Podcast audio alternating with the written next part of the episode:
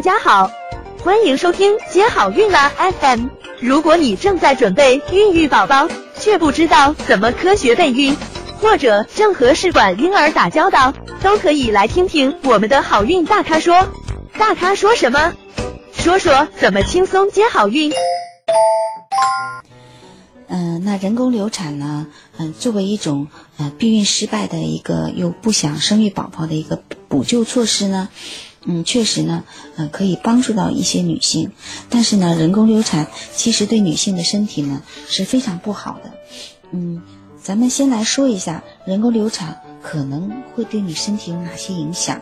一个呢是手术过程中的出血，有可能出血多；还有呢就是可能发生。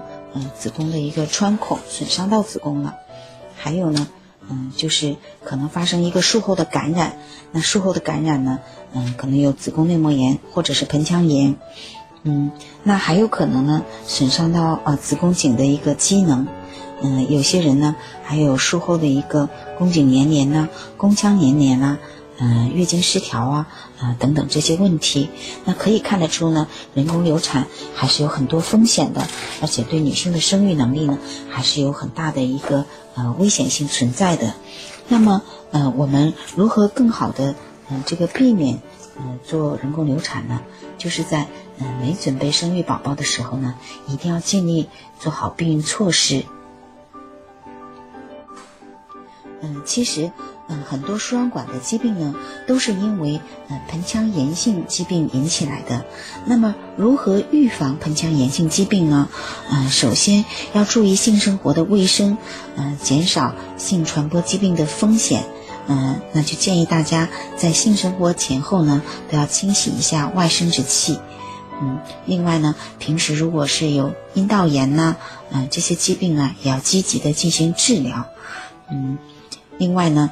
嗯，公共卫生教育方面呢，就是提高呃公众对生殖道感染的认识及预防感染的这个重要性。比如说配偶的，嗯，夫妻双方的一个人，嗯，得了这方面的疾病呢，就要积极的进行治疗，啊，然后呢，这个治疗期间呢，尽量避免性生活，以免呢传染给配偶。嗯，还有呢，就是要严格掌握这个妇科手术的指征，嗯，做好手术前的准备，比如说术前的这些。检查呀，有没有白带的异常啊？有没有盆腔的炎症啊？那当你有感染性疾病的时候呢，就不要做这个嗯妇科的手术。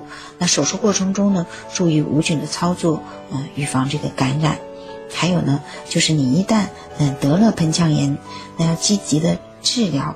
防止这个后遗症的发生，还有呢，就是我们要嗯锻炼身体啊，还有要健康的饮食啊，啊规律的作息，以及良好这个心理状态，让自己的身体处于一个相对比较健康的状况。这样呢，嗯，即便是我们接触到一些病菌呢，抵抗力也会好一些。嗯，像有的人，比如说体质弱，那也会嗯被传染到结核这类的病。那这类的病呢？嗯，也是对女性的生育功能也是影响蛮大的，所以呢，一更一定要提高身体的状况，这样呢才能减少发生疾病的风险。想了解更多备孕和试管的内容，可以在微信公众号搜索“接好运”，关注我们，接好运，让怀孕更容易。